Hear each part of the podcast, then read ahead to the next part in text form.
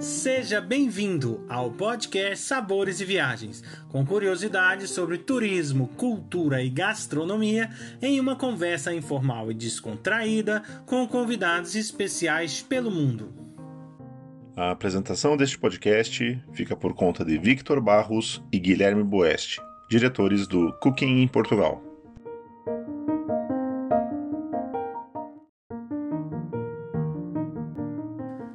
Seja bem-vindo ao podcast Sabores e Viagens, com curiosidades sobre turismo, cultura e gastronomia, em uma conversa informal e descontraída com convidados especiais pelo mundo.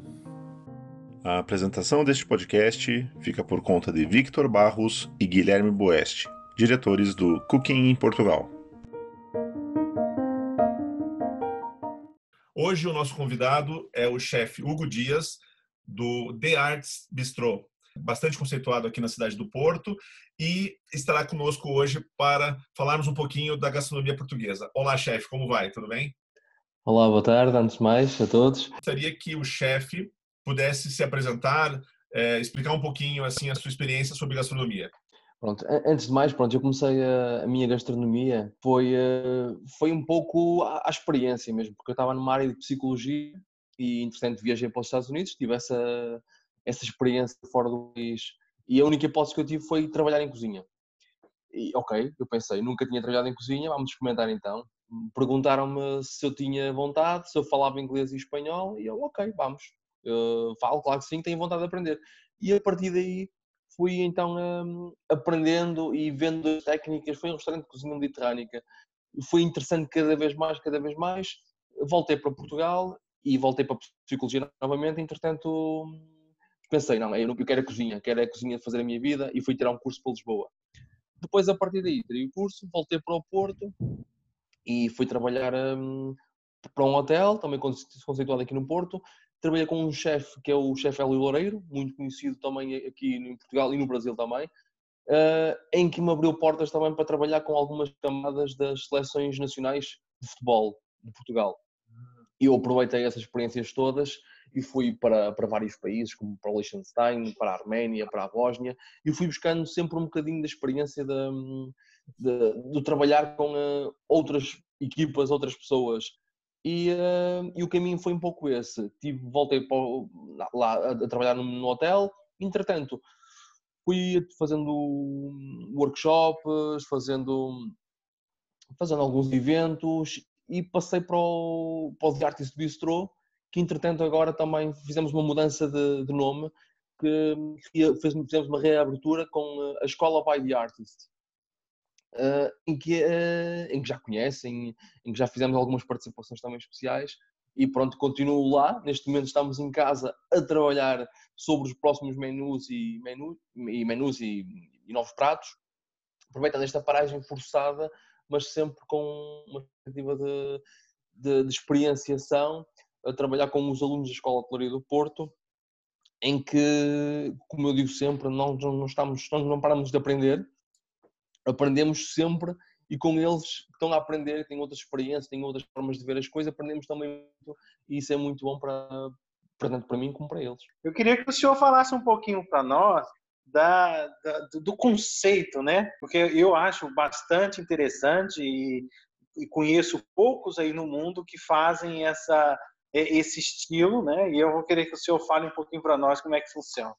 Pronto, a escola, a escola By the Arts sempre foi uma algo quando nos foi dado o projeto um, para as mãos foi um pouco ok. Nós fizemos um menu completamente, fizemos um menu, preparámos tudo para fazer a abertura do restaurante Entretanto, a parte da nossa administração disse: olha, nós não queremos isso, queremos uma coisa diferente.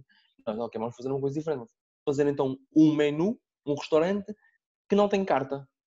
Logo, a partir desse momento, nós pensamos: ok, é um bocado fora, é, é fora da caixa, não tem carta, o que é que os clientes vão comer? Pronto, e é mesmo isso. Os clientes, quando chegam ao nosso restaurante, na parte do jantar, porque o almoço é um menu executivo, eles não têm a percepção do que é que eles vão comer eles, a partir do momento que chegam lá, eles perguntavam se têm uma restrição alimentar, se têm eh, alguma, alguma, algum ingrediente que não gostem, algo que não queiram ver no, no menu de degustação de experiência que vai ser servido. e a partir daí isso para a cozinha, essa informação toda, e aí sim nós trabalhamos o menu que vai ser servido uh, consoante essas restrições que nós previamente temos um menu pré-estipulado, mas que até a hora do ticket entrar na cozinha pode ser alterado, porque nós temos um menu definido, se, se o cliente tiver alguma restrição, nós vamos ter que o alterar na hora. E é isso, é, é isso mesmo que, que, que a mim me dá gozo, tanto a mim e que faz com que os alunos fiquem, eh, ok, a gostarem e a sentirem a adrenalina, porque hum, eles têm que conhecer bem o produto e têm que conhecer bem o que é que podem fazer com o produto. Daí também nos leva um pouco também à sustentabilidade e, um, e, e, a, e, a, usar os nossos, os nossos, produtos do princípio ao fim. Uh, fazermos caldas com, os, com as cascas de, dos legumes, com as aparas. Logo, os legumes que nós vamos usar, nós usamos o todo, porque vamos ter algum fim para, uh, para tudo. Para as espinhas, fazemos caldas dos peixes, para, para as carnes, para os ossos, fazemos, fazemos molhos também. Uh, usamos sempre isso, mas temos sempre a experienciação, uh, dar ao cliente também aquela. Um, ok, trabalhar o produto, uh, manter a qualidade, respeitar o produto, mas dar sempre um, um toque diferente ao, ao prato, porque o principal é o sabor, lógico, mas o primeiro impacto é o visual. E a pessoa tem que ter, nós damos essa experiência de, ok, é um prato diferente, a pessoa vai gostar muito, vai sentir aquele, ok, gostei já. Mas depois vai provar o prato e ainda vai saber melhor. E é esse o gozo que dá, que dá a nós. E daí também usamos um pouco, às vezes, o, a parte mais molecular, a parte da surpresa. Não encher o prato com isso, mas sim para hum, gratificar um bocadinho mais, se calhar dar aquele upgrade que conseguimos dar ao prato, visualmente uh, vai eh, melhorar e muito o prato para eles. E esse é o nosso conceito, é o surpreender o cliente e dar-lhes uma experiência para eles voltarem ao restaurante e, e falarem aos amigos e, e a palavra que nos faz sentir bem porque, ok, melhor do que nós fazemos, nós fazemos o prato para o cliente, eu não faço o prato para mim.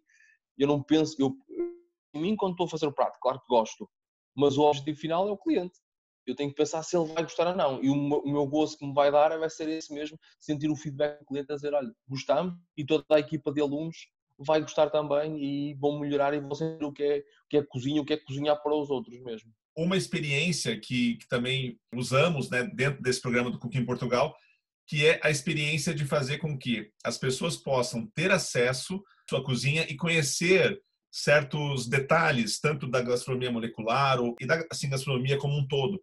Queria que o chefe falasse um pouquinho como é essa experiência.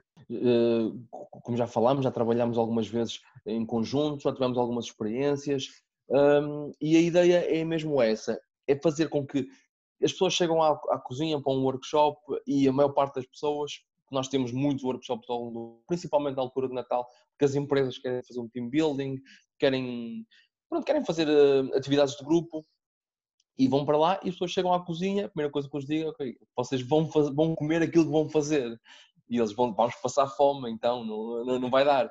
Um, e não, eu digo a eles, uh, não pensem assim porque os alunos que cá passam, que cozinham para vocês e para toda a gente e que, que faz o nosso restaurante ser um restaurante muito bom e, e cada vez mais reconhecido no Porto, é, é a vontade de aprenderem e de seguir diretrizes e eles connosco na cozinha seguem isso.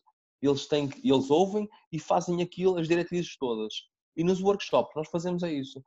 Fazemos com que as pessoas que estão connosco vêm ter connosco, fazem o workshop e vão aprender as técnicas, vamos demistificar a cozinha um pouco. Quase como um espetáculo de magia, entrar para trás do palco para perceber como é que se faz a magia. E nós fizemos isso mesmo. Fizemos molhos de aposta, fizemos o cozinhar os legumes, não cozinhar demasiados legumes, porque hum, depois vão perder as características deles e nem todos os legumes são muito moles, e se forem muito cozidos todos vão ficar moles, uh, por isso perceber como é que funcionam os, os, os ingredientes, produtos, dar um par de, de, molecular, como é se faz uma, uma gema de ovo, mas de queijo de serra, por exemplo, como é que se faz uma espuma um, que fica em suspensão, que, como é que se dá mais brilho aos legumes, pequenas técnicas, pequenos pormenores, e claro que durante o workshop vamos ensinar, por exemplo, o que é que eu posso fazer com uma batata doce. Posso assar, posso cozer, posso grelhar, posso fazer mil e uma coisas, uh, mas como é que eu asso? Ponho descascada no forno? Não, se calhar uh, cozida, assada com casca, cortar, está para fazer um puré e a pessoa nem sequer pensou nisso. E é isso que nós mesmo que vamos fazer, e mesmo durante os workshops, em que nós estamos a ensinar pequenos detalhes e as pessoas estão a ver. Uh, muitas vezes temos duas pessoas a fazer algumas coisas mais ou menos paralelas, que é para as pessoas perceberem que as coisas na cozinha fluem sempre, uh, mas perceberem e damos sempre também a abertura quando estão a fazer os workshops, em que quem tiver dúvidas, nós vamos falando tanto daquilo que estamos a fazer, como de outras coisas e tirar curiosidades. Uh, por, como cozinhar bacalhau, por exemplo, que, que há mil e uma maneiras ou mais, mas há formas de confitar o bacalhau, que é cozinhar a baixa temperatura, que podem ser de mil e uma formas. Pode, podem ser em água, uh, em água vai ser cozer, mas podemos usar a água por confitar também. Mas nós, nós mostramos as técnicas com um saco de vácuo, com uma saca de plástico, com um fio de azeite, uh, várias coisas que, fazer, que fazemos lá, peço desculpa, fazemos lá e que as pessoas uh, com, no workshop veem que não é tão difícil como parece comer bem e ter uma boa apresentação na comida, que é isso mesmo que às vezes é importante, porque às vezes as pessoas querem, eh, gostam de cozinhar, ok, mas também gostam de cozinhar e querem mostrar que aos amigos que sabem cozinhar, sabem fazer coisas espetaculares. E nós nos workshops ajudamos muito, muito nisso, porque vamos uh, mostrar à pessoa como conhecer o produto, como respeitar o produto e como melhor trabalhar para ter um, um, para aproveitar o melhor que o produto tem para eles. O senhor comentou aí bastante sobre gastronomia molecular, né? E, e, é interessante para as pessoas conhecerem um pouco. A gente no Cook em Portugal sempre passa aí por vários tipos diferentes de chefs, né? Cada um com as suas peculiaridades e com a, com a ênfase, né, gastronômica. Se pudesse falar um pouquinho para nós, assim, para o pessoal também entender um pouquinho do que que é essa né, essa essa gastronomia molecular que, que conquistou aí vários cenários ao redor do mundo e, e muitas das vezes as pessoas não têm essa essa percepção, né? Essa percepção do que que é a, gastronomia molecular e, e, pronto, queria que o senhor falasse um pouquinho para nós sobre ela. O senhor vai saber ela muito mais do que eu. claro que sim, claro que sim. O, um, pronto, eu, lá está, como eu falo, eu muitas vezes falo do, da cozinha molecular, um, sendo que, ok, não sou um adepto de que ela esteja no prato sempre. Eh, porque há muitos pratos que não é necessário. Um bom prato de polvo com, com algum ingrediente, com arroz de cogumelos ou com um molho verde, não é necessário uma cozinha molecular. Mas, se for o caso, conseguimos pôr, uh, por exemplo, um ar de lima. E o que é que é isso? O ar de lima, os fumos, não é mais do que hum, melhorar os sentidos, de mexer um pouco as moléculas e dar um pouco de um aroma a fumo, um aroma a carvalho, um aroma a ervas, e inserir num prato um efeito que, que acaba por ser um, efeito natural, que muitas vezes esses produtos é mais à base de, de, de algas. Um, por exemplo, um espessante, fazer um gel, por exemplo, com um molho de, de vinho do Porto, que não é mais que colocar um, um, uma alga, que é o produto, que é no, no vinho do Porto, e ele vai gelificar com o frio, como se fosse uma gelatina, mas natural, sem hum, proteína animal. Depois de olhar esse produto e colocar num prato, ele vai engrandecer o prato, não vai mostrar, não vai alterar os sabores, vai sim dar um pouco de visual.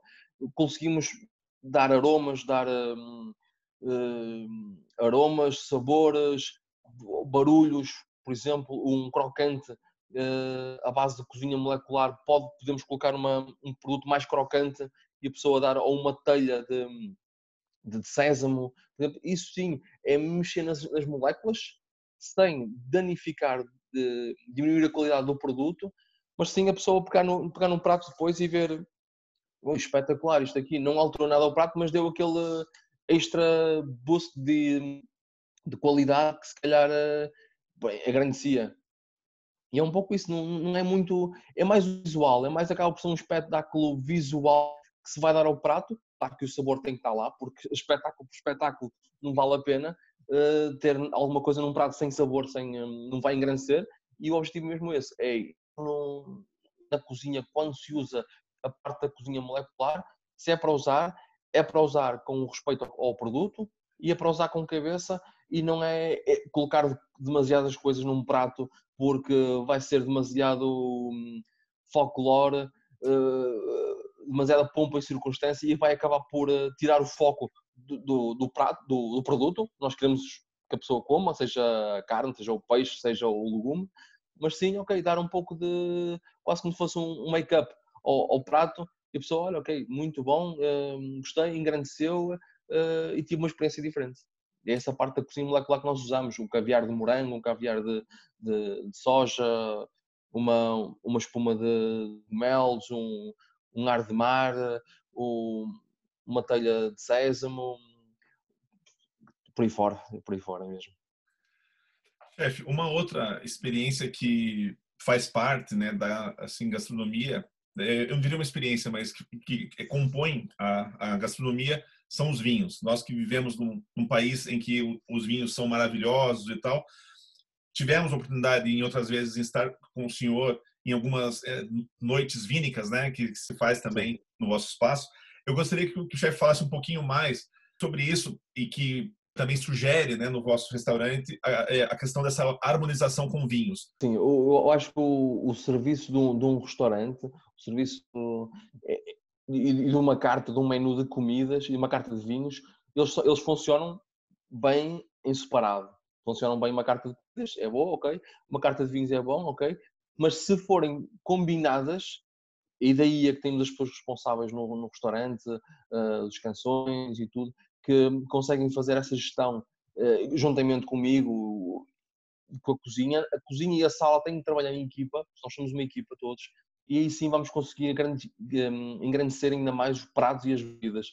Porque uma boa comida com um mau vinho não vai ficar muito boa. Um bom vinho com uma má comida não vai ficar muito boa. E a combinação desses aí e produtos que combinem bem uns com os outros, aí sim vão engrandecer. Daí essa gestão dos vínicos, em que nós uh, provamos previamente os vinhos e vamos construir então, ok, com este vinho fica bem um, um, leitão, com este vinho fica um prato mais à base de legumes ou um peixe, e vamos construindo o vinho gradualmente para combinar umas entradas com, com os peixes, com as carnes e até com a sobremesa mesmo, e, um, e conseguir fazer uma harmonia e aí sim uh, o, menu e a satisfação do cliente vai ser melhor e fazemos isso mesmo durante os menus de, de degustação, que damos a, a, a, hipótese às pessoas para escolherem, tem na, na as 5 ou as 7 experiências e temos a harmonização vínica para essas 5 ou para as 7 experiências, que é, um, que é uma experiência completamente diferente se a pessoa quiser um vinho. Claro que nós temos também uma sugestão de vinhos que vai combinar minimamente com, com tudo.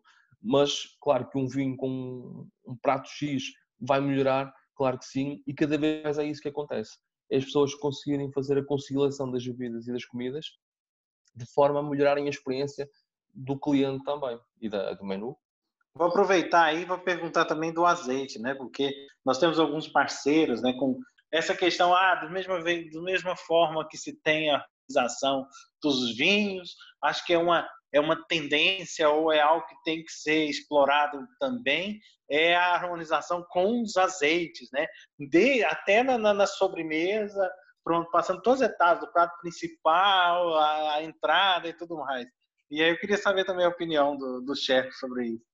Claro que sim, o, o, os azeites são, são muito importantes também, porque eu, eu para cozinhar um, eu para cozinhar um, cozinhar um prato e colocar um, um azeite mais, uh, mais barato, quer dizer, o barato não quer dizer que é mau. Tem características diferentes, mas a qualidade do azeite vai influenciar em muito o resultado final. Porque o azeite é em cru, tanto que há pessoas que gostam de comer o pão com azeite mesmo. E há azeites para, para, cozinhar, para, para, para cozinhados e há azeite para, para crus, para saladas, para, para pratos frios. E a qualidade do azeite vai influenciar em muito o resultado também desse, desse produto porque se não for bom, logicamente vai estragar o, o, prato. E por curiosidade também, nós já fizemos um gelado de azeite.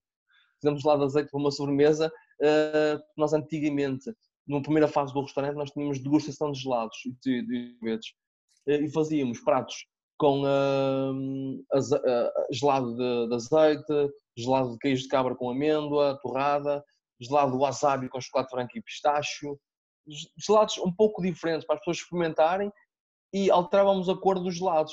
Porque as pessoas pensavam, ok, tivemos um gelado de caipirinha, mas o gelado era vermelho. E a pessoa provava e dizia, ah, o gelado de morango está espetacular.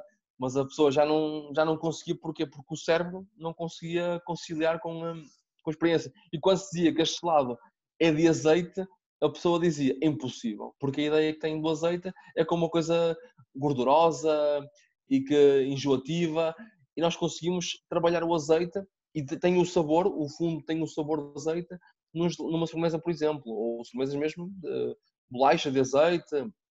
Há muita coisa para se fazer, mas também, claro, a qualidade do azeite vai influenciar, no, assim como o vinho, se calhar com menos impacto do que o vinho, porque é uma coisa que é bebida em separado, e, uh, e, no azeite na comida vai se misturar com os sabores da comida. Claro que se for num, num prato de, de peixe, de um robalo, uma dourada, um polvo, um bacalhau, o azeite muitas vezes não é cozinhado, é colocado em frio, o sabor vai influenciar também no sabor do, do restante prato. Um tipo de carne específica que talvez possa representar melhor assim Portugal, porque muitas vezes as pessoas falam ah, é bacalhau, mas só que tem tanta coisa nesse país, né? Eu, eu, eu, eu em Portugal, lá está, eu eh, acabo, eu gosto, gosto de tudo quase, mas sim, mas uh, as muitas pessoas falam, ok, o bacalhau, o bacalhau. Sim, porque realmente o bacalhau é uma coisa que se consome mesmo muito aqui em Portugal e, e é transversal porque há muitas formas de fazer bacalhau, como está, brás, uh, muitas formas mesmo.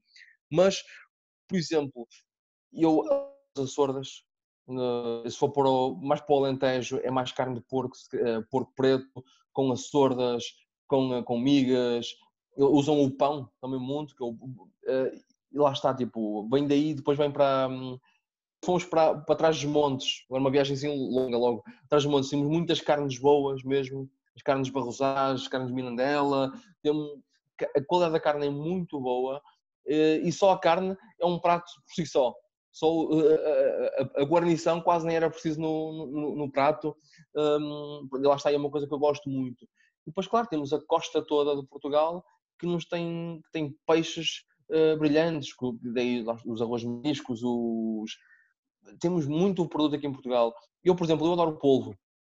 Eu adoro polvo e, e aqui em Portugal come-se mesmo muito polvo também. Não, não é em proporção do bacalhau, mas comemos muito polvo. E o arroz de polvo com os filetes do mesmo, as espetadas de polvo, há tanta coisa. Outras curiosidades, temos as ostras, cá de Portugal. São brilhantes, são espetaculares, não são tão conhecidas cá em Portugal porque são exportadas para fora. Grandes restaurantes em, em, em Espanha, França principalmente, são daqui de Portugal. Nós muitas vezes não damos valor àquilo que é português e mandamos para fora porque nem sequer temos a oportunidade de provar quase, mas a qualidade do produto que nós temos cá é muito grande. E trabalhar com esses produtos um, num restaurante, nós trabalhamos muito com, dependendo das alturas do ano, trabalhamos muito com ostras e os clientes, principalmente os que vêm de fora, adoram. Os portugueses, a maior parte das vezes, ficam com um cara mais esquisito, mas depois provam e a combinação, claro, que a forma como se come hum, as coisas influencia muito. Eh, a forma como se serve um prato, se for mal servido, a pessoa não vai gostar. E vai condicionar a experiência futura. E nós aí, tipo, trabalhamos os produtos mesmo, as ostras, o polvo, o bacalhau, eh, trabalhamos, acabamos de trazer um pouco da cultura portuguesa, da, da gastronomia portuguesa, para o nosso restaurante, que é mesmo para os clientes que, que vêm ter eh, connosco e nós vamos à mesa explicar. Porque muitas vezes os pratos não têm uma, não têm uma tradução. O prato, o coração é coração. Uh, nós, por exemplo, as, nós dizemos que é, umas migas de espargos, por exemplo, mas explicamos o que é que é o prato. É um prato tradicional do Alentejo, desta vez feito com pão, à base de pão com, com espargos. E, um, e sim, nós eu gosto, eu, eu não consigo estar a explicar um prato que, que eu adoro e que gosto de comer e que característica é mesmo daqui, ok? Tudo bem, tem as tripas à, à moda de Porto, tem muitas coisinhas de cada região, um, carne porca alentejana, uh, muita coisa, muita coisa diferente de cada região. E eu gosto muito de tudo, por isso sou um pouco suspeito, mas também por isso é que no nosso restaurante nós acabamos de servir eh, de tudo mesmo, mariscos, uh, o polvo, bacalhaus, peixe fresco, uh, as carnes de trás dos montes, carnes do Alentejo, do, do, centro de Portugal, as ostras, tudo, ouriços do mar, uh, acabamos por ser um bocado tudo. E daí eu não consegui dizer um prato que, que, eu, que eu digo, olha, é isto. Por exemplo, em casa com meus filhos, eles gostam de arroz de frango, por isso em casa o meu prato de eleição é o arroz de frango, que eles gostam daquilo e eu faço. E tem uma curiosidade aí bacana, não sei se o chefe vai lembrar, que numa das, da, das nossas visitas lá na, na no, no, restaurante, né, um dos pratos tinha uma, uma, uma horta, não sei se é uma hortaliça, posso estar errando aqui no que, que ela realmente é, brasileira, né, que deixa, um, deixa a boca um pouco adormecida. Ah, sei o que, é, sei o que é, sei o que é, era o jambu. Ó, eu nunca esqueço, você falou assim, ó, eu tenho aí algo do Brasil, tentam descobrir o que que é, né? É, é, é. Pronto, eu queria que o senhor falasse um pouquinho aí da onde que, é que o senhor ficou sabendo se eu não me engano, era o jambu, né? Se eu não estou Era o jambu, jambu. Era o jambu, jambu, que era, é muito típico na, na região norte, parte do nordeste do Brasil. Eu, eu fiquei super é curioso. É e da onde é que ele tinha como chegar a essa, essa peculiaridade que nós temos lá, né? Não, é verdade, é verdade, é verdade. Por acaso temos um, um dos nossos fornecedores, que é a mercearia do chefe, ele, ele arranjou-nos uma. Eu já, já, já conhecia o produto, já conhecia o jambu. Era difícil trabalhar aqui com o jambu, porque é, é de muito longe a planta. E ele conseguiu fazer a produção um, e, foi, e arranjou a produção, tem tantas folhas como a, os, os rebentos de jambu. E, uh, e, nós começámos a ver, ok, o que é que nós podemos fazer com isto? Porque isto, ok, dar uma, um pedaço daquilo a alguém, a pessoa vai ficar com a boca dormente e não vai conseguir comer direito sequer. E depois não vai saber nada a seguir. Nós conseguimos fazer é que, ou desidratando, ou, ou picando pedacinhos pequenininhos e colocar pedacinhos pequenininhos no meio da comida, tipo num tártaro, por exemplo, ou desidratar, por exemplo. Nós ultimamente temos feito é o desidratado. Desidratamos, secamos a folha, trituramos e aquilo fica um pó. O, um, por exemplo, como nós trabalhamos com experiências, um, antes de uma última experiência, o que nós fazemos é colocamos no prato, damos o prato à mesa e levamos uma colher pequenina de porcelana com um bocadinho desse pó. Pedimos ao cliente que, após comer, esse, após comer o prato, provarem eh, o pó ou esperarem comerem metade do prato e depois provarem o pó e depois comerem o resto do prato. O que é que vai acontecer? O jambu vai atuar como um, um corta-palato. Ele, ele começa, fica como se fosse a fervilhar na boca e acaba por dar uma, uma sessão de frescura, porque a quantidade é pequena, lógico, porque senão ficava uma sessão de dormência, mas sim, sente-se um pouco de. A sensação quando a pessoa está com o pé hum, parado na mesma posição durante muito tempo e a circulação de sangue para, aquela dormência que, que dá no pé hum, é um pouquinho parecida à que dá na boca. Logo, a pessoa fica como se fosse uma frescura brutal uh, e dormência na boca durante uns 10, uh, 15 segundos, mas depois tudo o que ela comer após isso, um, um sabor que vai estar vai ser um sabor uh, a 200, 300% a pessoa vai ter uma qualidade de palato muito melhor, porque aquilo vai funcionar como se fosse uma limpeza total da, da língua e, e vai tudo colocar depois a comer vai saber muito mais e muito mais intenso. A pessoa se está a comer uma, uma, um bocado de molho verde, come um bocado de molho verde, depois quando for comer o resto vai saber muito mais o sabor do vinagre, da cebola, dos pimentos, do, da salsa. Lá está, e, e mesmo com as carnes vai trabalhar assim também. E nós funcionamos, por exemplo, de uma, de uma última experiência para um prato principal, em que a pessoa vai comer uma carne e agora vai comer um peixe. A pessoa, depois de comer aquilo, o palato fica como se fosse limpo e de origem, quase que como se tivesse ido à casa de banho lavar os dentes e voltado. Chefe, olha, nós gostaríamos muito de agradecer a sua participação. Foi muito interessante a nossa conversa, algo que demonstra né, todo esse assim, essa paixão que o senhor tem pela gastronomia espera de portas abertas para quem quiser um dia passar aqui em Portugal e fazer eh, ou jantar no nosso restaurante ou almoçar no restaurante e vai eh, certamente gostar e vão voltar novamente com mais pessoas porque vão adorar, certamente. Muito obrigado, chefe Hugo Dias, por contar sua experiência e falar um pouco desse conceito super diferenciado do restaurante A Escola by the Art Bistrô. Convido a todos para o nosso próximo podcast Sabores e Viagens, com a presença do enólogo Luiz Cabral de Almeida, responsável pelos vinhos da Sograp no Alentejo, que vai nos falar sobre sua trajetória no mundo dos vinhos e nos contar um pouco sobre os vinhos produzidos nesta região. Acompanhe também todas as novidades que vêm por aí. Basta digitar Cooking Portugal nos canais do Instagram, Facebook e YouTube. Esperamos vocês!